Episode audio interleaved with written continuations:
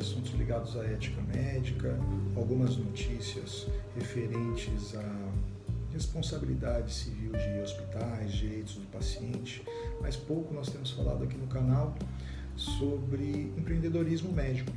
Né? Eu gostaria de começar a tratar aqui com vocês um pouco sobre isso.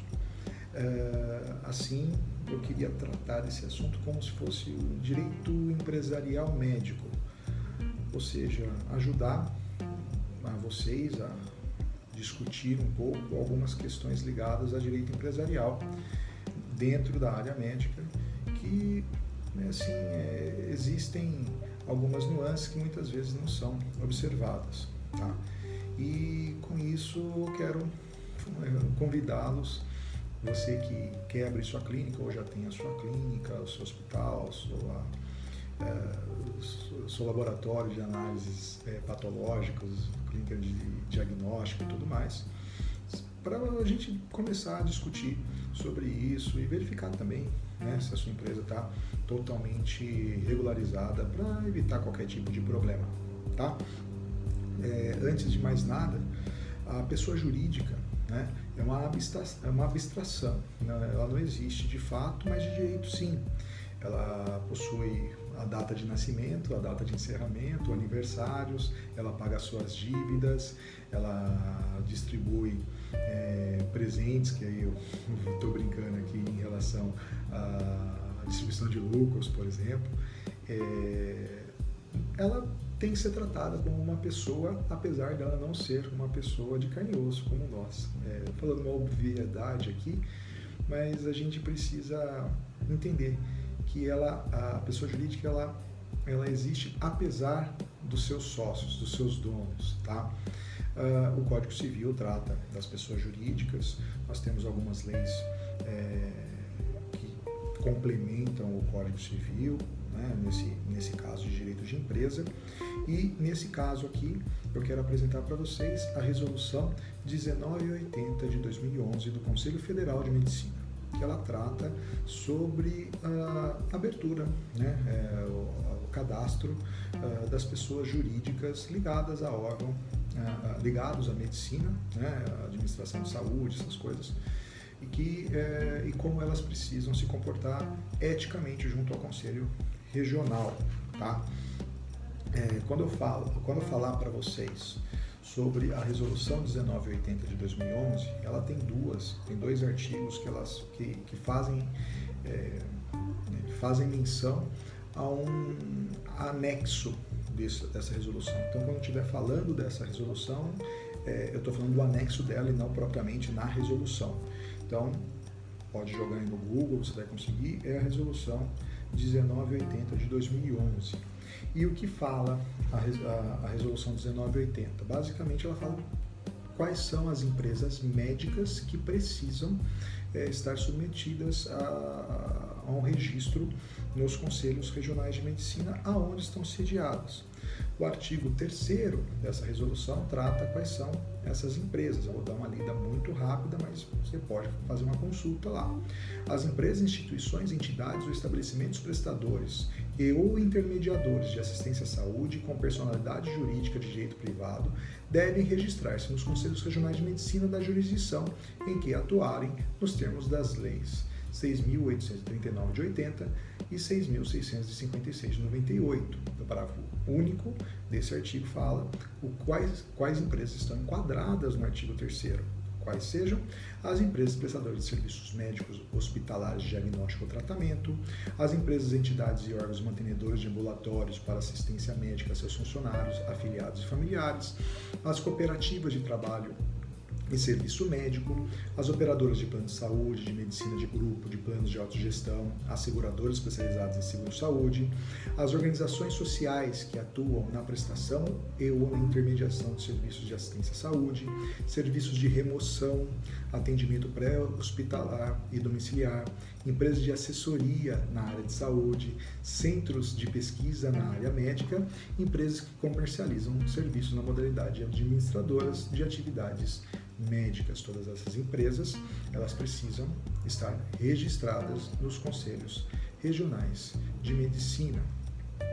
Outra questão que é bastante importante é a existência de um responsável técnico para é que é, responda junto aos conselhos regionais uh, qualquer eventualidade dentro dessa dentro da execução da atividade social da empresa. Quando eu digo atividade social, eu falo o, a finalidade dela, prestação de serviços, de saúde, né?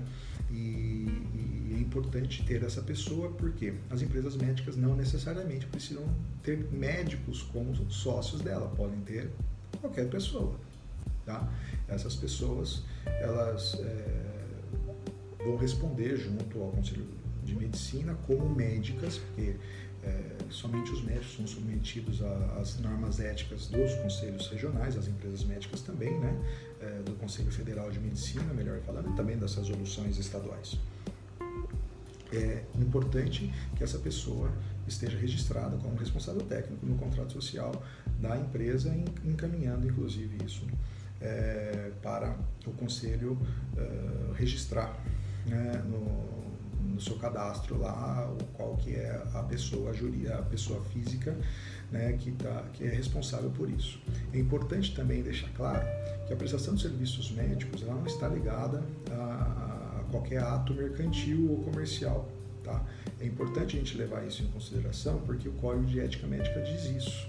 Então, o médico não deve participar numa, numa dessas empresas que eu acabei de falar, que está no artigo no terceiro, né, parágrafo único do artigo 3 da resolução, do anexo da resolução, é importante que é, essas empresas não estejam associadas com práticas mercantis ou comerciais, tá?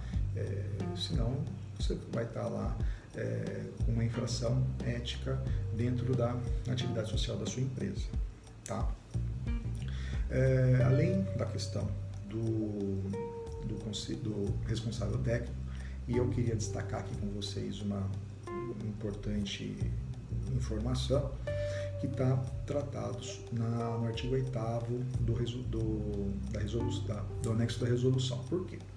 Muitas vezes a gente tem aí alterações de, de contrato social, com alteração de sócios, é, a gente tem alteração do, do próprio responsável técnico, é, nós temos, é, por conta da alteração de endereço, novo alvará de funcionamento dado pela prefeitura, um alvará de, é, de funcionamento pela vigilância sanitária.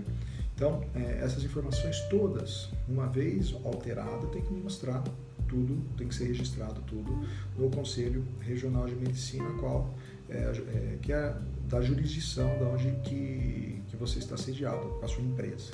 Tá? É importante isso, porque pode haver, por uma irregularidade maior de dois anos, a suspensão é, do registro. Isso é importante, aí a empresa não pode funcionar por força é, tanto da resolução quanto da lei. Tá? Eu vou dar uma lida no artigo 8 e o parágrafo 1 dele. A regularidade do cadastro ou registro da empresa, instituição, entidade ou estabelecimento é dada pela, pelo certificado de cadastro ou registro a ser requerido e expedido anualmente no mês do vencimento, desde que não haja pendências no Departamento de Fiscalização, como vocês sabem, o Conselho Regional é um órgão fiscalizador das atividades médicas e é importante que entender que ele tem como fazer fiscalização na sua empresa, ok? Então vamos lá para primeiro. A empresa, instituição, entidade ou estabelecimento que não renovar o cadastro ou registro por período superior a dois exercícios consecutivos estará sujeita a suspensão de cadastro ou registro a partir da deliberação de plenária do respectivo regional. Então vai ter uma, uma uma reunião para tratar do assunto referente a essa empresa. Sem prejuízo das anuidades em débito até sua inativação ex ofício no cadastro de pessoas jurídicas, ou seja, pode acontecer de ter uh, uma baixa do CNPJ da empresa por conta de uma suspensão dessa. Tá? É importante a observação é, dessa, é, desse caso, porque pode acontecer alguma coisa assim, passou batido. Muitas vezes os médicos têm lá o seu, o seu consultório, a sua empresa. E muitas vezes, por conta, ah, isso é simples, é coisa mais tranquila de administrar. acabou não tendo uma pessoa para auxiliar, tanto uma, um, um assistente administrativo até uma empresa de consultoria desses assuntos.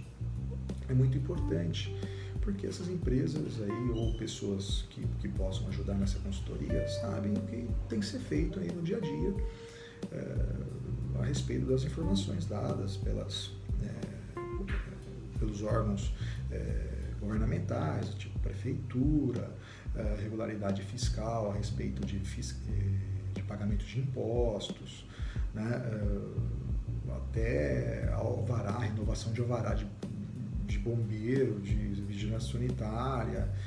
Essas questões são muito importantes que podem atrapalhar o seu negócio. São regras que estão nessa resolução e que eu convido vocês a darem uma olhadinha e verificar realmente se tudo está passando bem ali na sua empresa, está tudo regularizado.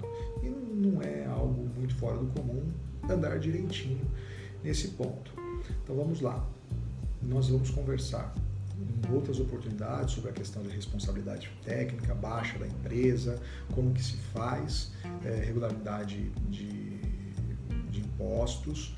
Outra situação que eu quero tratar também com vocês é a questão da vinculação entre os médicos.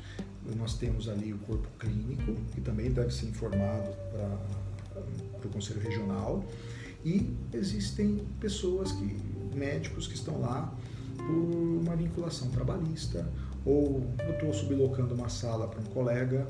Né? É, é, é essas informações são importantes porque, inclusive, sobre a questão da responsabilidade da clínica sobre essas pessoas. Então a gente vai tratar disso em outras oportunidades é, e eu acho bastante interessante dar uma parada depois de ouvir isso tudo e dar uma olhadinha se realmente a minha empresa ela está totalmente regularizada é, junto ao Conselho Regional de Medicina e também aos órgãos governamentais. Tá ok? Essa é a minha dica para vocês. Nos próximos encontros vamos continuar tratando dessa resolução sobre questões de empreendedorismo na, na área da, da, da atividade médica, né? Eu acho que é um tema que a gente vai é, despertar algumas necessidades em todos vocês. Médicos interessados numa prestação de serviços com excelência aos seus é, pacientes, aos clientes. Ok? Um forte abraço a todos e até mais.